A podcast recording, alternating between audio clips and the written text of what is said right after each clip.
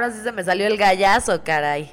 Oigan, no, ahora sí, tenemos otra vez a un invitado súper especial y lo volvimos a traer porque literalmente la banda lo pidió a gritos, desesperadamente la banda pidió que trajéramos de nuevo al doctor Diego Meraz. ¡Woo! Aquí está dándole gusto a la banda, como siempre. Oigan, nenes, no, también lo que pasa es que saben que hoy vamos a hablar de métodos anticonceptivos. Entonces, es súper importante, no podemos hablar de algo nada más desde nuestra experiencia. Para eso está aquí el experto, Diego, y nuestra queridísima Moni, que también es una experta en temas de impacto psicológico en el uso de métodos anticonceptivos y 20 mil cosas más que, no manchen, lleva años estudiando esta mujer también. Qué bárbaros, qué bárbaros. Un aplauso por tanto estudio, por favor. ¡Bravo! Pues muy bien, nos quieren empezar a platicar un poquito. ¿Qué clase de métodos anticonceptivos hay, antes que nada? Uy. Uy. Diego, ¿quieres empezar? Qué exceso, qué exceso. Pues hay muchos tipos, hay muchas este, formas de clasificarlos, pero este, pues estas clasificaciones cambian dependiendo si los clasificamos por forma de acción, por tiempo de acción, por si por tiempo de duración, bueno, o sea, lo que duran este, su acción, no sé, hay muchas formas de clasificarlos, pero a lo mejor una forma sencilla es, sin clasificarlos tanto, pues que los mencionemos y, les platiquemos de ellos. Este, ¿Cómo ves, Moni? Sí, perfecto. Así como a lo mejor podemos ir diciendo los que nos vayamos acordando o que, que nos digan cuáles conocen y ya se los explicamos o algo así. ¿Cómo? ¿Cómo que hay más de tres? Ah. ¿Cómo no era solo el condón Eliu? ¿Por qué no? ¿Por qué no? También podemos empezar por el más eficaz al, al menos eficaz, ¿no? Pues lo que pasa es que todos los métodos anticonceptivos tienen el paréntesis de si es bien utilizado. Claro. Y si es el correcto para ti, tiene una eficacia la gran mayoría o, los métodos que son ahora sí que supervisados por un médico es 99.9% de efectividad. Pero otra vez el paréntesis de si es bien utilizado y si es para ti.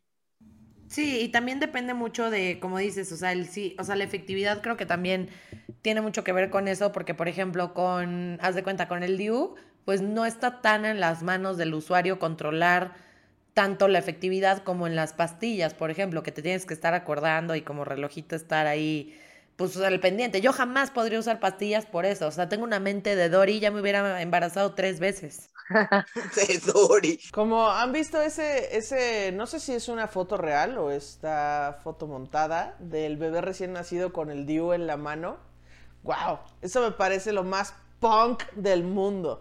Yo sí le he visto. Ay, no, qué pánico, qué pánico.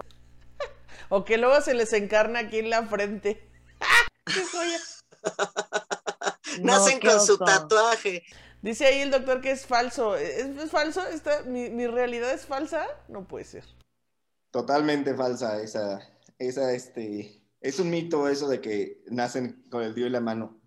El internet me engañó. Te engañó. Sí puede fallar, pero, pero cuando falla no nacen, o sea, nunca he visto que nazcan con él en la mano y y tampoco los marca ni nada, o sea, digo, sería rarísimo. Pero bueno, así dicen también los Perdón por malinformar a la banda. no, pues desmentir mitos, Ana, muy bien. Pero una cosa que sí es cierto es que los anticonceptivos que más, o sea, eh, son más efectivos entre menos eh, interacción tienen con el, con el usuario. O sea, entre, menos, entre menos le tengan que hacer nada, ya son más efectivos. Entonces, por ejemplo, el implante, que es, es una cosita que le dicen luego el chip, que se ponen en el, se, implanta en el brazo y se queda ahí tres años liberando hormonas, es súper efectivo, dentro de la efectividad es de los más efectivos, porque no tiene que hacer nada la paciente. En cambio, todos los demás, o sea, van siendo más o menos efectivos, pero este, entre más tenga que acordarse de tomárselo o este, acordarte de este, ponerte el condón y ponértelo adecuadamente porque tiene su forma adecuada de ponerse. O sea, como que entre más eh, tenga algo que hacer el, el paciente, los- la paciente, eh, más falla. Y eso Pues pues, sí, somos idiotas. Sí, como que la culpa, la culpa es de los humanos que somos imbéciles. O sea, son métodos anticonceptivos inventados por humanos para humanos que no se saben comportar como humanos. Exacto. Pero pues, ¿qué les parece si empezamos con, como dicen, los más tradicionales y luego nos vamos ya a los más cool? Eh, el condón, la verdad, hermanos, no nos vamos a centrar ahí. Ya les hicimos todo un episodio dedicado al condón. Váyanse, referencia con gorritos si hay fiesta, échenle un ojito. Eh, está muy divertido y trae muchos datos curiosos para sentir más y etc. Pero, ¿qué les parece si nos cuentan un poquito más, por ejemplo, de las pastillas? Que creo que es el segundo método anticonceptivo más común, ¿no? Es, muy frecuente también, porque, eh, bueno, a lo mejor mal hecho, pero este, a veces lo empiezan a utilizar, tenga o no eh, indicación, que eso no está bien hecho, o sea, deben de ser, debe de ser recetadas realmente, pero bueno, la gente pues no lo hace así muchas veces, y entonces sí, es uno de los más conocidos también, las pastillas. Este, no sé, eh, ¿qué podamos explicar de ellas o, o qué quieran saber? Pues igual y los mitos y realidades de las pastillas, por ejemplo, no sé, como que siento que hay mucha gente que te dice, no, güey, no tomes pastillas porque engordas o puta, si, se, si te tomas la pastilla un minuto más tarde o cinco minutos más tarde de la hora que te lo tomaste, ya no tiene igual efectividad. O sea, no sé si quieran... Minutos Ajá. no, pero si te lo tomas a distintas horas, sí. La cuestión es que la pastilla a nivel histórico y psicológico es muy importante porque fue de los primeros métodos anticonceptivos hormonales discretos que las mujeres empezaron a usar. Entonces fue la iniciadora de la revolución sexual femenina en los 60, finales de los 60, principios de los 70 porque era la mujer puede decidir tener o no hijos sin que el esposo o la pareja se meta de metiche en decidirlo, ¿no? Entonces eso es bien importante y gracias a eso hay muchísimos tipos de parejas, en- digo, de parejas de Ah, pastillas. Claro. En Como no te parejas vas a también. embarazar, ya no importa, güey, si, si te metes con cinco, con seis, o ya vale verga. Muy bien. Tiene Sí, sentido, de- tiene sentido. Exacto, exacto, de pastillas. Lo que pasa es que incluso si depende de cómo estés tú hormonalmente en ese momento, es lo que te va a afectar la pastilla, incluso la misma pastilla. Hay personas, yo he tenido pacientes que llevan súper bien con la pastilla toda la vida, la suspenden por X o Y razón, la, eh, la vuelven a tomar esa misma pastilla y por el nivel de estrés, el nivel de alimentación, el peso que tienen, la edad que tienen, todo eso les cambia y les cambia a nivel psicológico. Hay incluso estudios eh, científicos y así comparativos y todo de mujeres que dejan de tomar la pastilla y cambian de gustos. Entonces estaban tomando la pastilla cuando empezaron con una pareja, dejan de tomar la pastilla y les empieza a gustar otro tipo de hombres y les deja de gustar su pareja. Y les empiezan a gustar las mujeres, decía. Y entonces dejan de tomar la pastilla, listo. Sí. Dejan de tomar las brujería. pastillas y luego ya les gustan los, los, este, los hindús. Es más que nada este, rasgos más o menos masculinos, dependiendo de la persona y la Oigan, pastilla eh, que les afecta.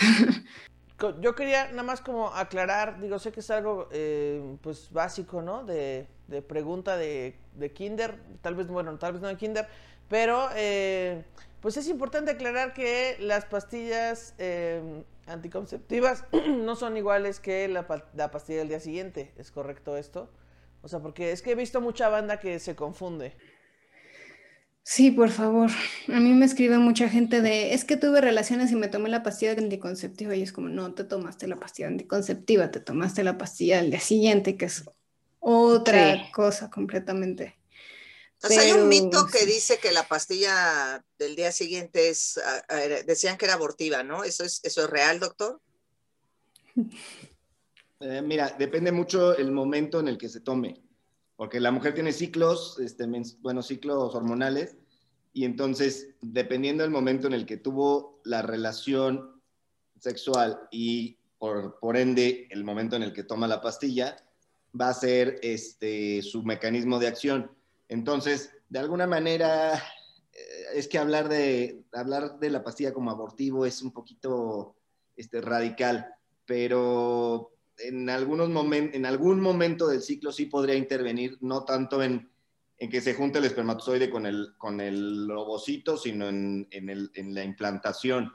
Pero realmente se puede considerar como, pues, o sea, no, no forzosamente como abortiva, la mayoría de las veces no actúa así. Ok. Entonces, Oye, tengo otra duda de los. Ay, sí, ahora ya aquí yo ah, sacándole raja al, al podcast para. Sí, aquí todas vamos todas. a. Misteriosamente vamos a empezar a hacer preguntas del método anticonceptivo que estamos usando, como 20 preguntas. No, yo, yo, a mí me gustaría si le pueden decir a la banda, los, los, nuestro panel de expertos, si le pueden decir a la banda, o sea, qué métodos anticonceptivos son mejores dependiendo de la edad que tengan. O sea, si son más chavos, pastilla o mejor condón o mejor, o qué más hay, el, el DIU para quién, la T de cobre.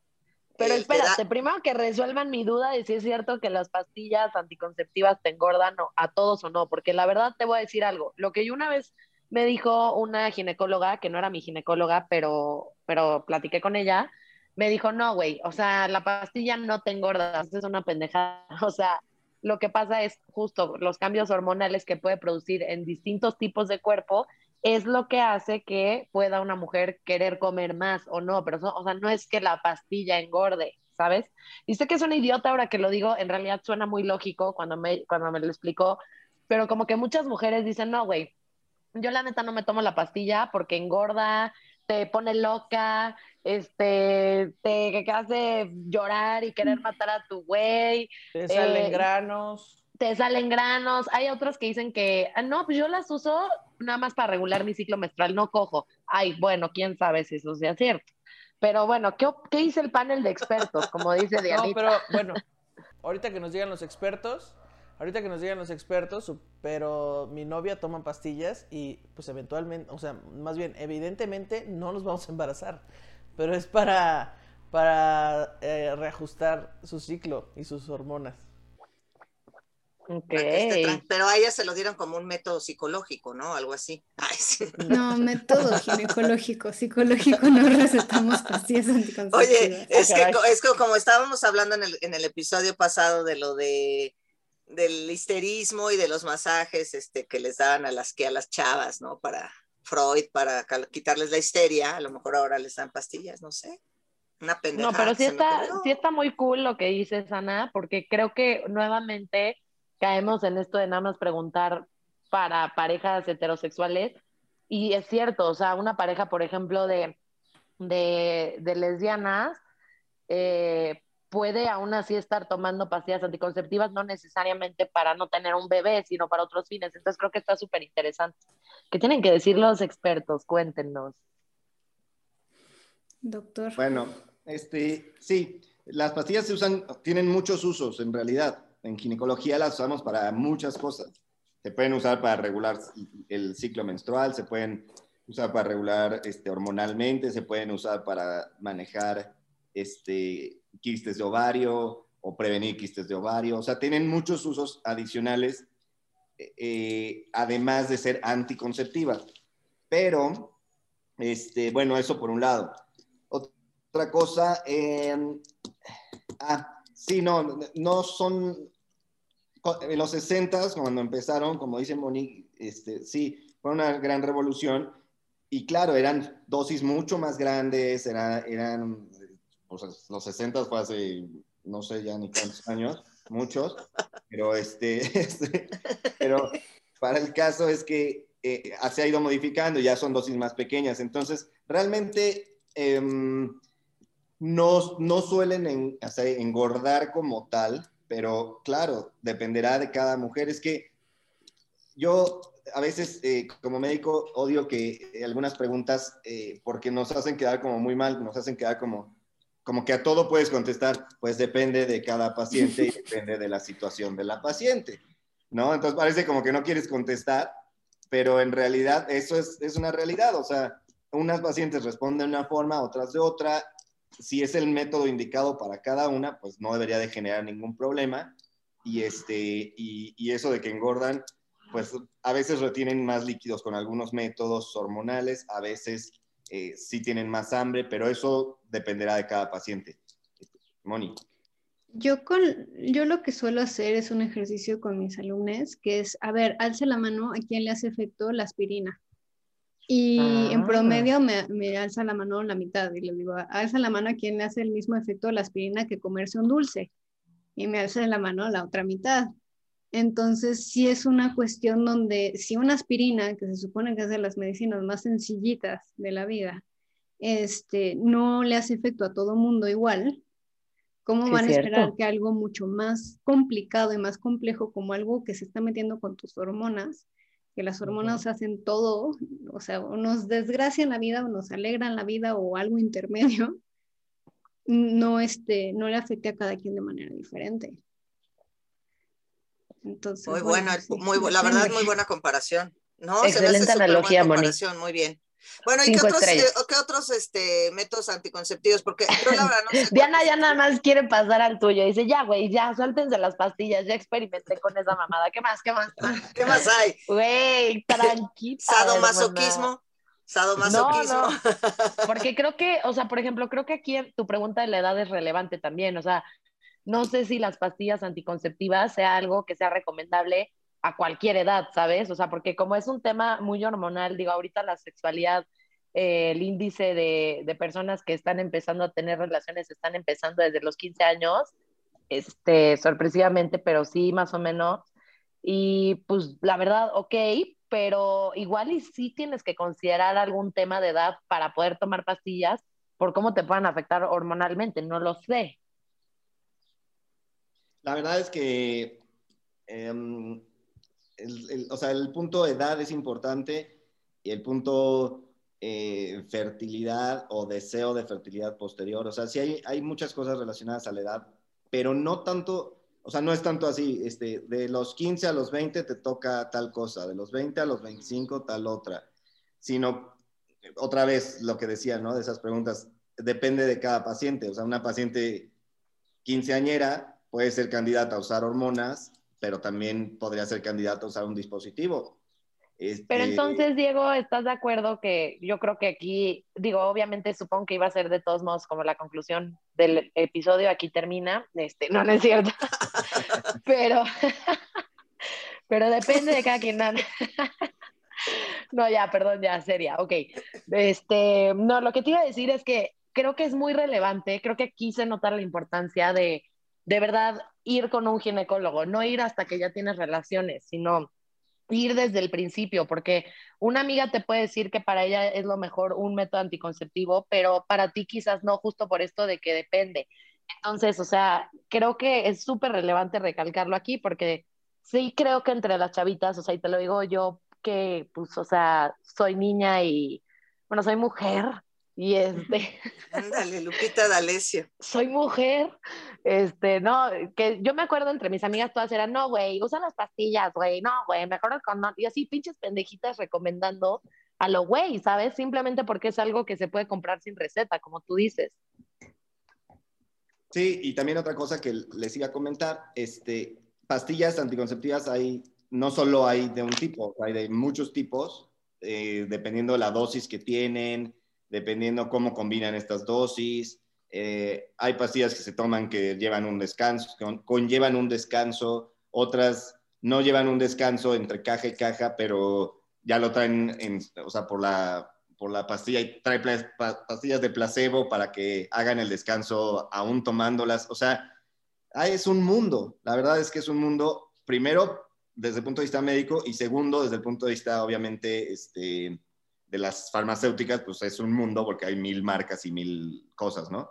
Pero entonces, eh, así como de las pastillas, antes de que, de que pasemos a, otros métodos que, que, Diana ya quiere este, conocer, este,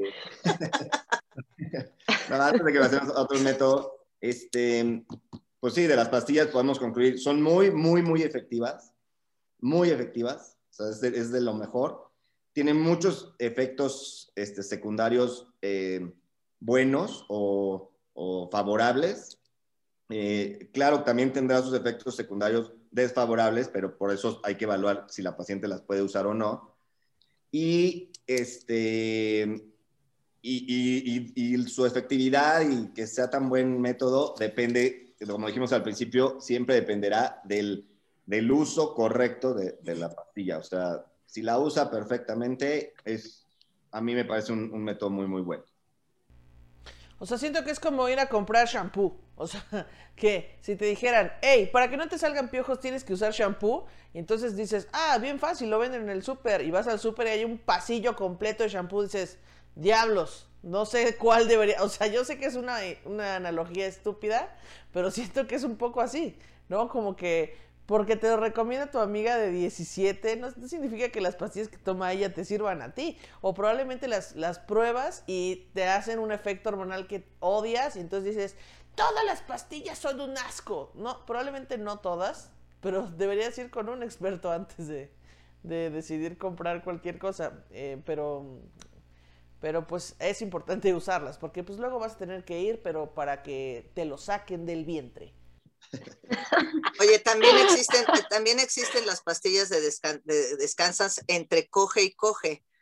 ¿no? Ah, ah, cabrón. Es así, o sea, descansas entre una vez y otra y ya.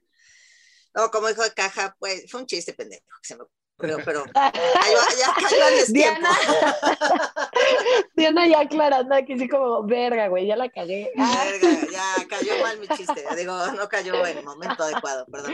Como dice Ana Julia, aquí no había chiste. Ah, caray. Sí, pretendía en el episodio pasado, güey, ¿qué decías? Ah, ¿Esto no era un chiste? Esto no era un chiste. Perdón, esto no era un chiste. Güey, creo que ya nadie se está riendo de nada. Pero bueno, esas son las pastillas anticonceptivas. Ahora, ¿podremos pasar a las pastillas del día siguiente o quieren ver otro, otra cosa? Pues es que las pastillas del día siguiente no son anticonceptivas, ¿no? Es que se llaman pastillas de emergencia justo por eso, porque no las no es no es de uso seguido. De hecho, hay que, o sea, porque sí, así como las pastillas anticonceptivas ya nos bajaron el nivel hormonal, las pastillas del día siguiente es justamente de emergencia, de chin, me falló el condón, se me chispoteó lo que tú quieras y es un último recurso. Entonces no se consideran, bueno, dentro de la parte psicológica o sexoeducativa no se consideran método anticonceptivo porque si no se ha visto que la gente se motiva mucho a, a usarlas como cualquier cosa y no lo es. ¿no? Así como... ¿Cómo funciona esa pastilla? ¿Nos pueden explicar? Eh, yo le digo a mis, este, perdón, yo digo a mis alumnos siempre eh, que son pastillas de emergencia, les, les digo, imagínate que vas a un edificio de hacer un trámite de sacar tu licencia, ¿no? Y estás en el edificio y ves esas puertas que se abren así con una barra enorme que dice salida de emergencia Digo, ¿te, sales por ahí? O sea, no, ¿verdad? Es para cuando es una emergencia. Entonces, las pastillas son pastillas de emergencia. O sea, te violaron, eh, se te rompió el condón, este, o sea, emergencias, pues, o sea, situaciones no se podían controlar. No, no que, y así les digo, no que tú hayas tenido la emergencia de, este, meterte con alguien, ¿me entiendes? O sea. Oye, pero Diego, ¿sabes qué? Espera, para. Creo que aquí hay algo muy, muy, una pregunta muy común, ¿eh? Que me la han hecho miles de amigas. Y es como, oye, güey, pero, o sea, por ejemplo, si tomas la pastilla del día siguiente, les da miedo a que si lo hacen más de ponte dos veces o tres veces o así, eh, ya no puedan embarazarse, ya no puedan tener hijos eh, es muy común eso también. Y también hay otras personas que dicen como, güey, yo, el güey no se vino adentro de mí, pero cogimos todo el tiempo antes y me tomé la pastilla. Creo que eso también es una práctica muy común de las chavitas, ¿eh? De verdad, preocupante, pero sí creo que lo es. Creo que es muy común, así como, güey, me tomé la pastilla. Güey, ¿por qué? ¿Se vino adentro? No, güey, el líquido preseminal. ¿Qué opinan de eso? Las pastillas de emergencia en realidad, este, si las tomas mucho, o sea, estoy totalmente de acuerdo y en medicina también así este, lo, lo tomamos. No es un anticonceptivo, es, una, es un medicamento de emergencia. Con efecto anticonceptivo, sí, pero no se considera un, un anticonceptivo, porque no es un método para estarse cuidando habitualmente. Eh, no, no les pasa nada, o sea, es, es bastante difícil que por tomarla mucho no puedan tener bebés después. Pero lo que le pasa a las mujeres que toman pastillas de emergencia de manera cotidiana, vamos, una vez al mes, por ahí, este, o alrededor de esa frecuencia, empiezan a hacer como ciclos hormonales y el ovario entiende que tiene que ovular y entonces terminan al cuarto uso este, cotidiano, pues se terminan embarazando porque pues ya no las, no la están usando adecuadamente. Entonces, más bien, en vez de no poderse embarazar, terminan embarazadas por estar haciendo un uso o un mal uso este, de las pastillas así de manera cotidiana. Siento que...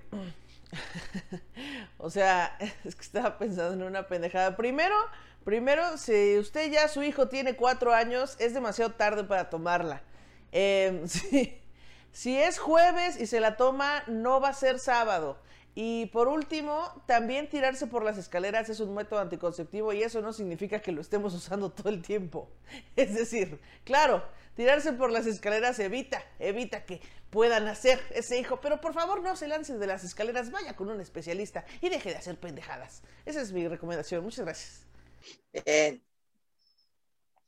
Oye, oye, Diego, y otra pregunta, o sea, bueno, más bien en continuación está bien, o sea, ¿tú crees que sea necesario realmente? ¿Crees que sea recomendable que si tienes sexo con tu pareja, pero no se vino dentro de ti y no usaste otro método anticonceptivo, ¿crees que es correcto o recomendable usar la pastilla, o sea, para eso? Pues sí, o sea, sí. La probabilidad de embarazo es bastante baja, pero si realmente quieres estar seguro, o sea, si quisieras estar segura o más segura que no, que no va a haber un embarazo por esa situación, sí, sí sería bueno utilizarla si, si está indicada y puedes hacerlo y demás, ¿no? O sea, médicamente no hay problema. Este, porque el líquido que se llama líquido preseminal este, sale antes de la, de la, de, la eyaculación, entonces también puede tener espermatozoides y también puede haber un embarazo, aunque no haya este, terminado el, el el hombre en, adentro de la, mujer, ¿no?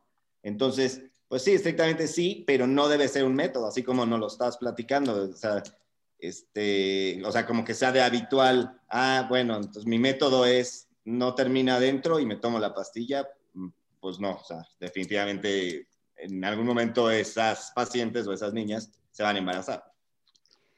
¿Qué opinas, mi Moni? Andas muy callada. La siento, ¿sabes que Yo siento a Moni como desesperada, como de ya, ese no es método. sí, sí, no, es que aparte mencionaron otro muy entrecomillado, así comillas gigantes, del coitus interruptus, o el, ah, pues no es algo antes, así en términos coloquiales, que se me tiembla el ojo de estrés, o sea, me enoja un montón porque, como dice Diego, la verdad es que no, no funciona. Sí hay, hay posibilidad baja, pero hay posibilidad de quedar embarazada. Y lo más importante es que la posibilidad de contagiarse de ITS es muy alta. Entonces, dejen de hacer ese método por lo que más quieran, porque aparte, todo el mundo cree que controla más de lo que realmente controla y es como aguantarse un estornudo. A veces lo vamos a lograr y a veces no. Entonces, dejen de hacerlo, por favor. Ese, que es que método natural es de los peores métodos naturales anticonceptivos. Por favor, dejen de hacerlo. Si no somos capaces de aguantarnos las ganas de echarnos otros cinco tacos, ¿qué nos hace pensar? Hasta Sabritas lo usa de marketing, a que no puedes comer solo una, literal. Exactamente. Bueno, entonces pasamos a ¿qué? O sea, la ansiosa, ¿eh? no, pero de las pastillas, ahí sí. Oye, ¿podemos pasar a las... material de una, de una consulta con tu ginecólogo. no sé qué opine el doctor, miras, Diego, para los cuates, ¿verdad? Eh, pero yo me pasaría a los otros que también dependen mucho del usuario, como él dice, que sería el parche y el, el aro. ¿no? Me superlate. Son métodos otra vez hormonales que depende de, de tu persona si te van a funcionar o no, pero también tú tienes que intervenir en ponértelos y, y demás. ¿Tú qué opinas, eh, Diego? Sí, el, el bueno, esos son métodos también, también son muy efectivos, la verdad, eh, son súper efectivos, pero como dice Moni, también dependen mucho de el usuario, este, el parche, pues se los voy a explicar así a grandes rasgos, el parche se pega de manera semanal, este, son tres parches en cada cajita y viene, un, te pegas el parche, lo- te lo quedas una semana, así cada semana, y una semana al final de descanso sin parche. Entonces son tres semanas usando parche, una de descanso. Tres con parche, una de descanso. Ese es, ese es el parche. El otro, Oye, y el nombre no tiene nada que ver con, con parchar o no parchar, ¿no? O sea, No, ok, es independiente. ok. Y el, el anillo vaginal, el anillo vaginal es Ah. este, Ah. Ay, Sí, cabrón. porque dije, ese es el más seguro, sin duda. Qué bonito. A mí hasta s- a- a- empecé a hacer ejercicios de Kegel, güey. Bueno, el anillo es, es como una, es como el tamaño así de una liga de pelo, que es flexible y entonces se pone dentro de la vagina, se queda ahí tres semanas y después de tres semanas se lo retira a la paciente y queda una semana sin, sin nada y así todos los, todos los meses, tres semanas lo trae puesto y una semana se lo, se lo quita. Eh, suelen ser buenos para pacientes que, por ejemplo, con, que con pastillas se les va a olvidar y a lo mejor el parche semanal no se les olvida tanto porque dicen todos los domingos me lo cambio y el anillo pues prácticamente es una vez al mes ponérselo y, y quitárselo en otro momento. Pero vaya, son métodos también muy seguros que ayudan un poco a, la- a que la paciente lo haga más de manera más adecuada, pero obvio también tienen sus, sus errores de, de usuario. No sé si ¿Cómo cuál? pues que no se lo pegue bien o que no se vigile, que no se le haya despegado. O sea, no se suele despegar, no es así como un parche, una curita, ¿me entiendes? Pero trae buen pegamento. Pero este, yo siempre le recomiendo, siempre checa que lo traigas pegado, eh, acostúmbrate a eso. O sea, Igual si se les cae no se pueden volver a poner el mismo y eso es algo a considerar, o sea, tendrían que comprar más parches para que se les completara el mes, porque hay gente que es, ay, se me cayó, no importa, me lo vuelvo a pegar y ahí todo mal pegado. La regla de los cinco segundos. Si pasaron menos de cinco segundos, me lo puedo. ¡Wow! México, somos increíbles. Oye, con una cinta canela, ¿no? Oye, ¿y por qué? O sea, ¿son caros los parches o por qué la gente hace eso? Pues igual que todos los métodos hormonales, son un poco caros, sí, pero Es más caro mantener un bebé, así que por favor compren otra caja de parches. sí. Oye, no, aparte, ¿saben qué? O sea, como que siento, me voy a escuchar terrible con este comentario, pero como que cero se me antoja poner el parche porque cero sexy, ¿no? O sea, como que ahí que se vea el parche, no se me antoja nada.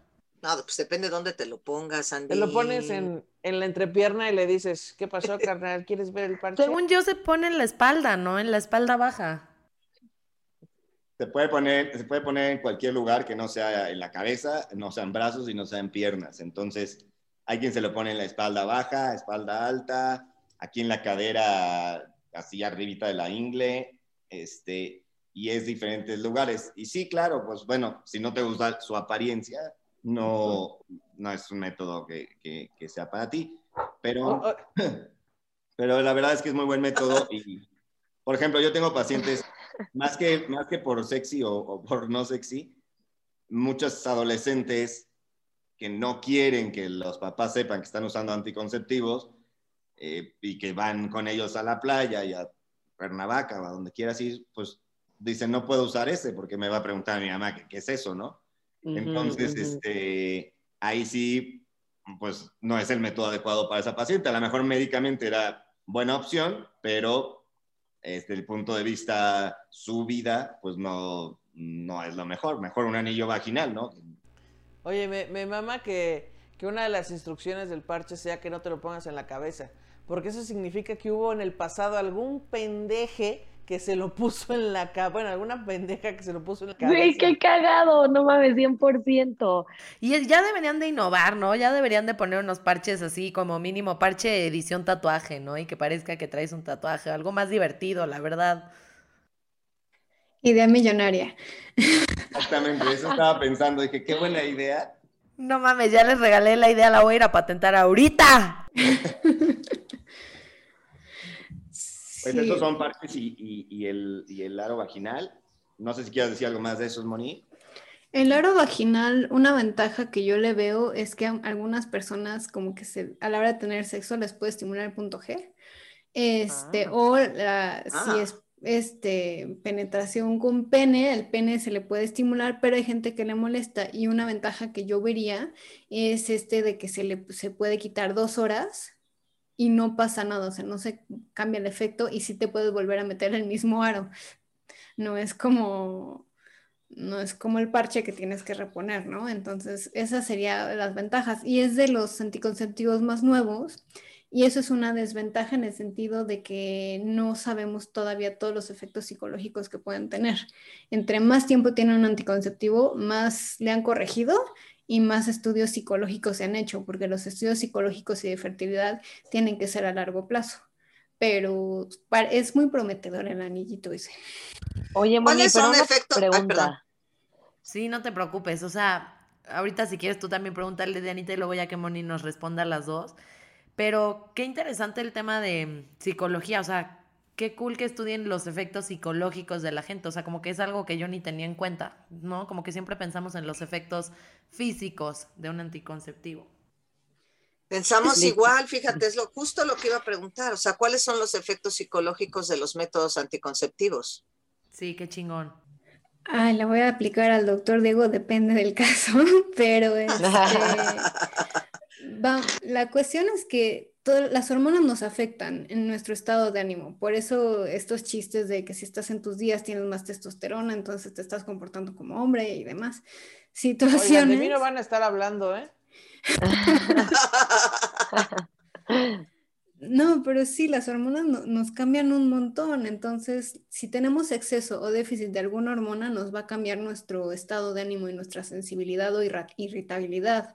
Incluso deseo sexual cambia muchísimo. Entonces, metiendo algo que nos está dando hormonas artificiales y nos está aumentando o bajando nuestras hormonas naturales, nuestro cerebro va a reaccionar de manera súper diferente. Si puede ser que te pongas así lo más cachonda de la vida, que es lo menos común, o puede ser que haya falta de deseo sexual, o puede ser esta parte de que llores porque pasa la mosca, o, o que dejes de ser tan sensible. Ahora sí que depende de, de la persona, pero sí hay muchos efectos. Por ejemplo, lo de las pastillas, lo que les digo que les empezaron a traer personas diferentes a su pareja actual, es un estudio relativamente nuevo. Si no me equivoco, es de menos de cinco años ese estudio.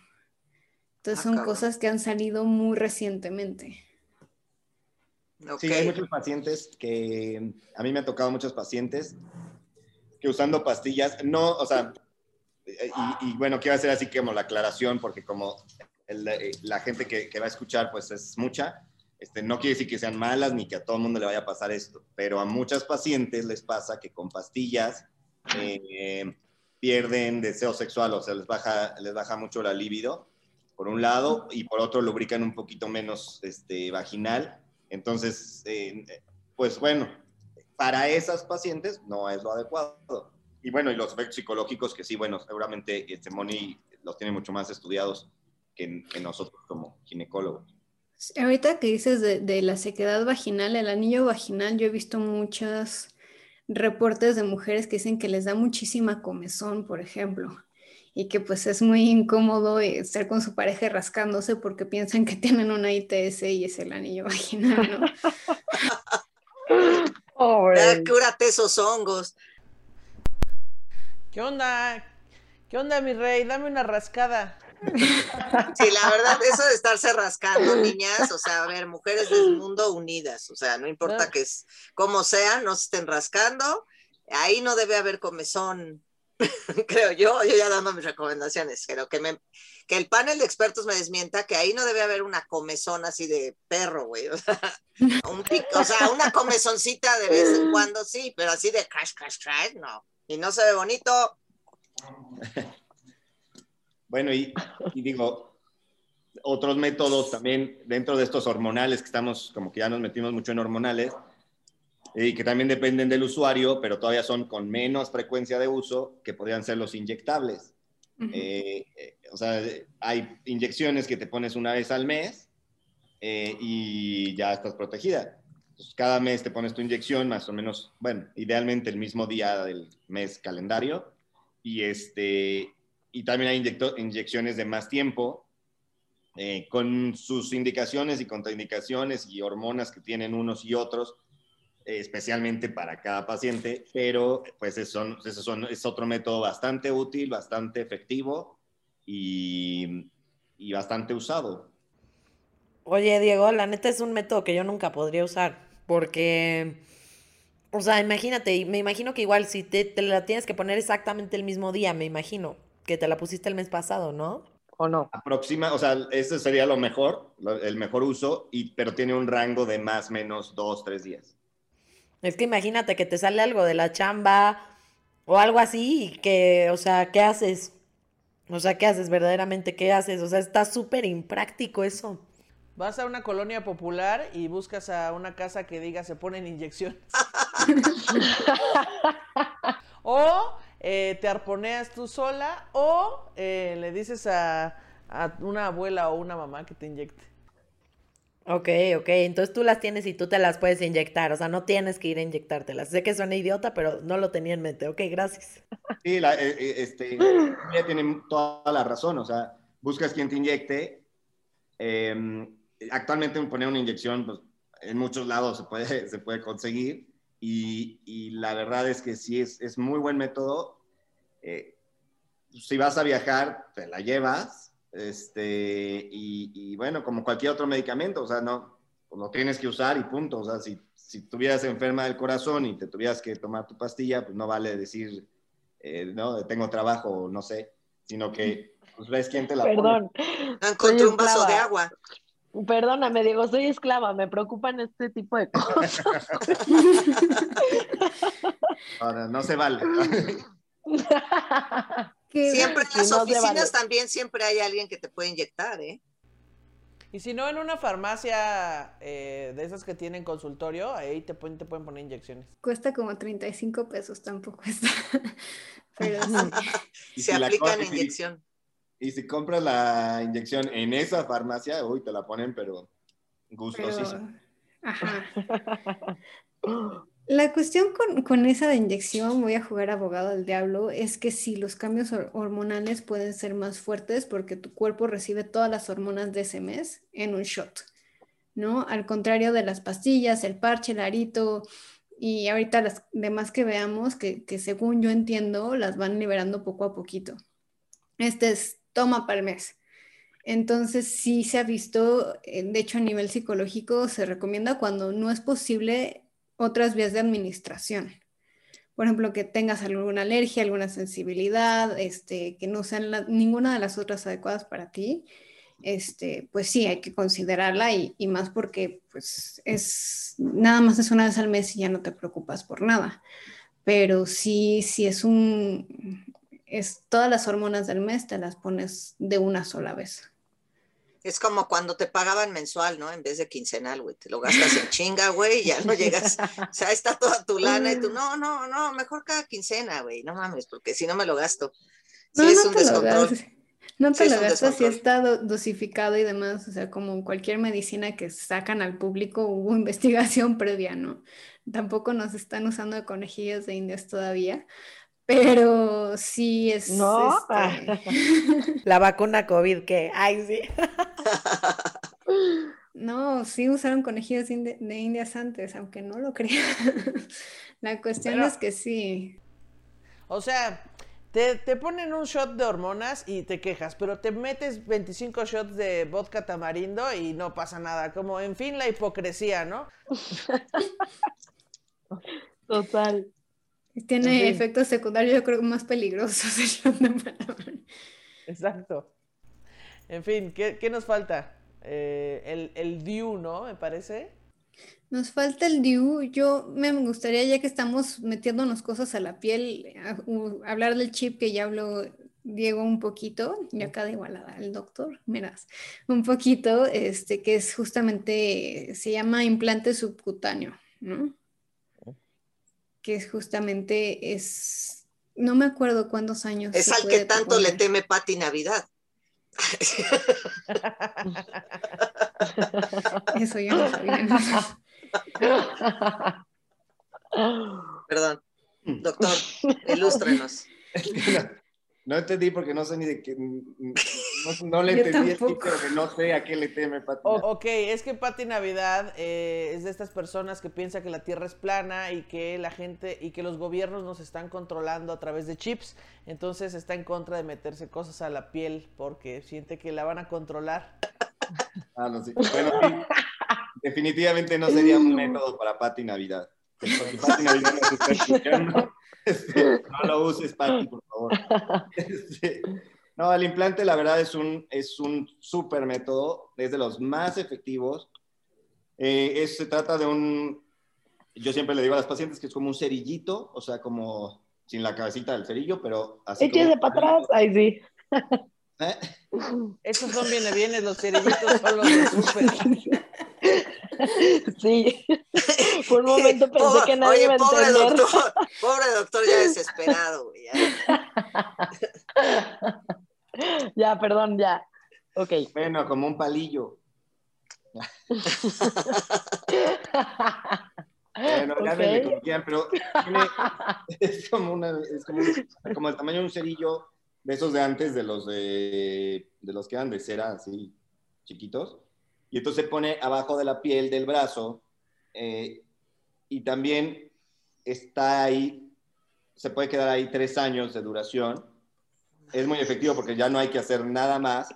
Tiene, la verdad, muy, muy, muy buenas tasas de éxito eh, y, bajas de falla. Pero el único, o el problema más frecuente, digo, no sé, eh, ojalá que Moni ahorita nos diga desde el punto de vista psicológico, pero, pero desde el punto de vista este, médico es muy efectivo y el problema más frecuente son este, manchados vaginales, o sea, manchados de sangre a veces sin control, porque la paciente puede quedarse menstruando cada mes, a veces puede quedarse sin menstruación los tres años, o Wow. Ah, la parte más fea es manchar sin que les avise ni a qué hora ni cuándo, y entonces pues se vuelve un desastre. Eso obviamente es lo que menos le gusta a la paciente. Pero es muy buen método y este, se coloca bien fácil. Yo eh, me voy a, me voy a hacer este, propaganda, pero ahí en mi Instagram tengo dos videos de cómo se pone y cómo se cambia. Y es cosa de un bien poquito tiempo para, para hacer, ese, para, para hacer la, la colocación. Y este, Alguien protestando, ¿no? alguien, protesta, alguien se enojó. Pero entonces, bueno, eh, bueno, tiene ese- esa- esas funciones. Ya no me puedo concentrar con los perros, a ver. Perdón, Moni, mejor retiro. El perro sabe lo que yo sé, yo creo, y se enojó un poquito. A Lo que ver, pasa ¿qué? es- Sí, yo he visto muchos casos en consulta y yo acá echándome de cabeza, a mí me pasó, este, sí hay síntomas posibles de asexualidad eh, inducida. ¿Qué es Guau. asexualidad inducida? Que no eres asexual porque esa es tu orientación sexual, sino que de repente dejas de tener deseo sexual por completo. O sea, no prende en lo más mínimo. Entonces, si hay asexu- yo he visto muchos casos de asexualidad inducida. De nuevo, no digo que a todo el mundo le vaya a pasar. Hay gente que le va súper bien y ama con todo su ser el chip y no va a dejarlo nunca jamás pero sí he visto casos de asexualidad inducida, de problemas este, relacionados, si tienen hipotiroidismo o síndrome de Hashimoto, he visto que a veces este, se empiezan a confundir los síntomas, entonces no saben si es que la tiroides está empeorando o que es el, el chipcito este. O este, y también mucha sensibilidad o posibles síntomas muy parecidos a la depresión. Esos son los síntomas que yo he visto con el implante y son estas partes donde este, la gente dice, ay, es que quién sabe, pero dejé de tener deseo sexual de la nada. Y quién sabe, pero estoy llorando por todo y no tengo ganas de hacer nada. Y empiezas a hacer historial psicológico y le preguntas, ah, empezaste a tomar un método anticonceptivo y dice, ay, sí, el implante, pero eso no tiene nada que ver. Y es como, tiene todo que ver, ¿no? Entonces, a veces Claro, claro. a nivel psicológico. Es síndrome de Hashimoto, ¿eh? O sea, me quedé loca. Es un problema de la tiroides. Ah, ok, fío. Oye, pero una cosa que es súper fail, ponerte un anticonceptivo para poder coger sin preocuparte y que luego esa mamada te quite tu deseo sexual. Es un, es un juego de la vida, es un castigo divino. Sí, no mames. Es la vida diciéndote, ah, querías coger, pues ahora no quieres. ¿Cómo ves? Sí, no mames. Wow. Ahora, si se ponen el implante y tienen uno de esos síntomas, siempre es importante hablar al médico que se los puso y, y el médico ya va a asesorar si, si es eso, si es periodo de adaptación o si es otra cosa, ¿no? O sea, no siempre es la culpa del implante, pero a veces sí, entonces hay que estar al pendiente. Sí. Sí, estoy de acuerdo. Este, y todos los métodos pueden dar diferente sintomatología, entonces vale la pena que siempre que vayan a empezar a usar un método, sobre, bueno, no todos, bueno, sí todos pues, pero eh, de, de estos hormonales que estamos hablando, vale la pena que siempre se, o sea, como que lo tomes en cuenta para si empiezas a sentirte raro, diferente, con, como dice Moni, con menos deseo sexual, o que sea, sepas que es a partir de ahí. Entonces, y, bueno, sea una referencia más para tomar en cuenta si es eso o es alguna otra situación que esté, que esté pasando, ¿no? Yo tengo una duda para el panel de expertos. ¿Cómo sabes que bajó tu, ¿cómo se llama? Tu deseo sexual si fuiste antes de tener relaciones a preguntarle al doctor con qué te cuidabas? Entonces, ¿cómo sabes que bajó? O sea, ¿cómo, cómo, cómo se sabe, pues? Si no, No o se sea, antoja, ¿no? O sea, no sí, se te antoja, o se te antoja, o sea, ¿cómo sabes que bajó? A mí se me, se me, se me figura que, que no sería tan difícil darse cuenta, pero creo que es un poquito más este, que Moni que Moni nos conteste, creo.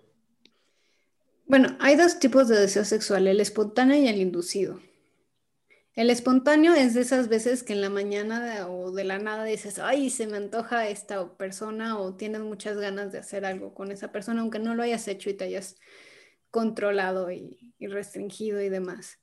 Y el inducido ya es cuando tú le trabajas y dices, voy a tener una cita y te pones todo en el mood y aquí lo importante del pre, haciendo anuncio a, a otro de los episodios. Reivindicando el pre. Ajá, acá buscan reivindicando el pre, ese es inducido y ese es menos fácil de ver si, si se ve afectado porque a veces lo podemos inducir muy bien, pero el espontáneo se anula, o sea, no hay nunca ganas, no se te antoja a nadie. Este, cuando alguien se te, te lo ofrece, hasta te da flojera y dices, ay, mejor vamos a ver una peli. Mejor hazme piojito, cosas así. Al soltero le ofreces y siempre, casi siempre cae porque pues anda solo, ¿no? Bueno, es una oigan. que yo he llegado. ah, no, dale, Y- dale, dale. Y, Ay, no, pues nada, yo, yo quería pasar al Diu, que es el que más me interesa, nenes. Bueno, Venga. sí, creo que ya terminamos prácticamente todos los hormonales. Digo, lo estamos viendo superficialmente, pero para que podamos ver todos. Y el DIU, existen dos tipos de dispositivos. Uno que de repente se, puede clasificar como un dispositivo. DIU significa dispositivo intrauterino, por eso es DIU. Entonces, eh, se puede clasificar como DIU, el, que libera hormonas, o como, un implante hormonal que se pone adentro del útero. Entonces, finalmente es un, es un dispositivo que se introduce al útero y este, está liberando hormonas pues todo el tiempo. Existen diferentes tipos, diferentes tiempos de duración. Hay uno que dura tres años, hay uno que dura cinco. Y, este, y es muy buen método también porque pues evidentemente no puede haber falla eh, en relación al uso. Y el otro DIU es el dispositivo clásico, el, el, el que, no, el que nos decía Julia hace ratito, este, que es el DIU que tiene mucho ese mito de que pueden hacer con el DIU en la mano. Este, es el DIU de cobre. Ese no libera hormonas y simplemente por su composición y por el cobre que tiene, hace su efecto. Eh, son buenos métodos, eh, bueno, los voy a separar. El DIU de cobre es muy efectivo, también es muy buen método. Eh, a veces les preocupa mucho esa situación. Yo, en mi experiencia de, de- con pacientes, las, las situaciones que más les preocupan es esa, que se embaracen con el DIU, porque hay hijos que son hijos de, así, así dicen, hijos del DIU. Este, y, pero pues todos los métodos fallan. O sea, yo he tenido eh, pacientes que les ha fallado todos los métodos, todos el que me diga les ha fallado. Entonces, no, no Wow. es, vaya, o sea, son bastante seguros. Y por otro lado, eh, y que es bien- también es, es, este, otro temor, que se les, así dicen, ¿eh? que, se me, que se me encarne, se me va a Ah, encarnar. típico. Ujú. Sí, sí lo he escuchado un buen. Sí, cañón lo he escuchado. Y no, no, no, no se encarna, o sea, ya sean... Siempre, se puede, siempre puede pasar y siempre se puede eh, incrustar más en la pared del útero y demás. Hay, hay DIUs que hasta se pueden salir del útero, hay reportes que, que se salen de ahí, pero es lo menos frecuente, la verdad. Eh, en métodos de anticonceptivos yo prefiero eh, tratar de desmitificar todas las cosas que pueden pasar, porque si no la gente los, los va- les va teniendo miedo y de repente, eh, por eso pues tanto embarazo no deseado, ¿no? Sí, total. Y además, este, o sea, también otro mito, creo, es el de que no puedes estar, no te puedes embarazar, ¿no? O sea, si, si tienes el DIU hormonal, No te puedes embarazar luego, luego. ¿Qué, qué no ese es lo- el objetivo? Ah, te refieres después. No, cuando ya quieres. Ah, ya. Ah, perdón, sí, cuando te lo quitas y que... haciendo todo mal. no, güey, o sea, que te dicen muchas, es que, güey, si me lo quito no va a poder tener bebés o no va a poder tener bebés en X tiempo. Creo que esa es una preocupación muy común también. Oigan, yo quiero decir algo a ese respecto, porque fíjense que yo tenía un amigo, tengo un amigo, pero ya casi no lo frecuento, que su esposa se embarazó en chinga cuando se casaron, porque siempre pensó que ella era infértil, ¿no? Por una, alguna extraña razón de su psique le hacía pensar eso. Entonces se embarazó en chinga y tuvo gemelos. Este, tuvo unas gemelas, entonces el marido le dijo que porfa ya no, o sea, que se cuidara, o sea, que buscaran cuidarse con algo, porque pues la neta estaba cañón con gemelas, ¿no? Y pues a menos de un año o al año, esta chava se volvió a embarazar y le preguntamos, oye, digo, seremos curiosos, ¿no? ¿Por qué, por qué te embarazaste? Dijo, es que no sabía si después no iba a poder tener otros, otro bebé. O sea, digo, como que se me hace mucho estar teniendo bebés así, porque creen que no los van a tener después, ¿no? Eso no es, sí, no tuvo nada que ver a lo mejor con lo que estamos hablando, pero me acordé. El peor plan de la historia. Es como, me voy a embarazar a los 17 porque tal vez de mis me- después de mis métodos anticonceptivos ya no pueda tener bebés. Exacto, eso así lo relacioné, así como de, ¿por qué no tenemos los hijos primero y luego ya nos cuidamos? Por Oigan, si yo- después ya no podemos tener. Yo- ¡Qué horror! Oiga, yo tengo una última pregunta. Em, ¿Existe algún método? o- sea, yo sé que las personas eh, con pene no se pueden embarazar, pero ¿existe alguna algún método que ellos puedan usar para no embarazar a su pareja? Sesión de preguntas para los expertos. Aparte del condón, claro. Noni, A ver, está la vasectomía, que son de los métodos anticonceptivos permanentes, así como la ligadura de trompas. La vasectomía es el, que está. Este, hay varios prototipos que se supone que se iban a mm, inaugurar este año. Iba a salir una pastilla, pero COVID entonces no ha salido. Y, está a punto de salir un gel que se le inyecta en el conducto deferente, que ya después googleenlo. Este, y se, es un gel que se endurece al momento de inyectarlo y deja que, es como una vasectomía temporal, porque después se le inyecta otro líquido que disuelve ese gel. Pero todavía no ha salido. O sea, están. Lo que pasa es que si fueran hormonales los métodos anticonceptivos para personas con pene, el efecto secundario número uno sería falta de deseo con disfunción eréctil. Entonces, por eso no los habían sacado. La pastilla que iban a sacar era con este, una disminución de vitamina, de absorción de vitamina A en los testículos, pero pues no, no se ha liberado todavía porque pues COVID, entonces todos los avances médicos van más lentito, ¿no? Por así decirlo. Pero ya siempre en la vida, ¿eh? No es cierto, no es cierto, es una broma. de ahí en fuera, ahorita es la vasectomía y ya, se acabó. Que yo sepa. Oigan, pero entonces no, no te embarazas. ¿Sí te puedes embarazar después de tener el DIU? Ah, sí. Andy, toda preocupada, mi vida. Andy, sí. Me quedo no, con, no, no. Pero, este, sí, no, no, claro que sí, no tiene ningún tema. De hecho, el DIU es de los métodos que los, te lo quito este ciclo y en este ciclo te puedes embarazar, bueno, o al siguiente. Este, el DIU de cobre. Lo que pasa es que, como todo en medicina, se, se hacen mitos y se, se, van juntando historias y experiencias y cosas, pero como el, el DIU de cobre es un DIU que no es para una, o sea, es un, es un método que no es para una persona que tiene muchas parejas sexuales. ¿Por qué? Claro. Porque, porque no evita enfermedades de transmisión sexual, uno, porque el hecho de tener un dispositivo ahí adentro también te confiere riesgo de infecciones, este, un tipo de infecciones que se llama este, enfermedad pélvica inflamatoria. Entonces, este, si te da una de esas enfermedades pélvicas inflamatorias, sí puede haber problemas de infertilidad después. Pero entonces, como se van juntando experiencias y lo que dice alguien y platica el otro y así, tiene ese mito, pero no, en realidad bien usado y, y con todo, una vez que se retira te puedes embarazar de inmediato en, el, en cuanto al de cobre. Y al liberador de hormonas a veces tardas un poquito en regresar a tus ciclos normales, pero tampoco es algo que, que te provoque infertilidad este, secundaria. Ah, mil gracias, mil gracias. Es que sí, o sea, no, no, no. No, yo tengo, yo tengo uno que se llama Quilina de Mirena y la verdad, este, o sea, creo que ese es ahorita el mejor que hay, se los recomiendo, creo. Obviamente, chéquenlo con su ginecólogo correspondiente o ginecóloga o ginecólogo, pero, pero sí, o sea, bueno, a mí yo tengo ese y mi experiencia nada más para la gente que, que si tiene dudas, duele ponérselo o no Igual, sí depende mucho, depende mucho de la dilatación, qué tan fácil sea dilatarte, también como creo que el ancho de tu cuello y así muchas cosas, creo que depende si duele o no. A mí en lo personal sí me dolió un poco.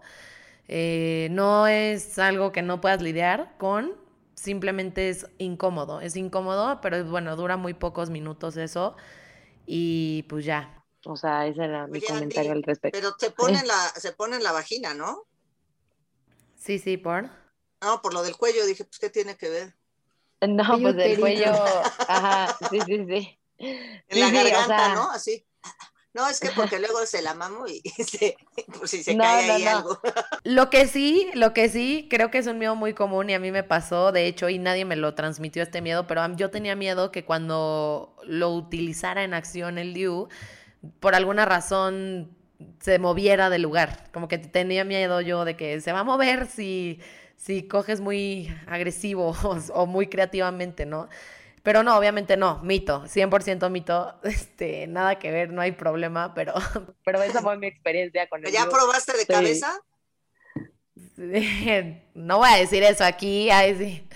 No, pero sí, o sea, técnicamente sí se los, o sea, bueno, a mí no me dolió tanto, sí fue incómodo, fue rápido, eh, como dice Diego, no es algo si vas a tener muchas, muchas parejas porque justo no te protege de todas esas cosas, entonces sí es recomendable cuando tengas una pareja estable.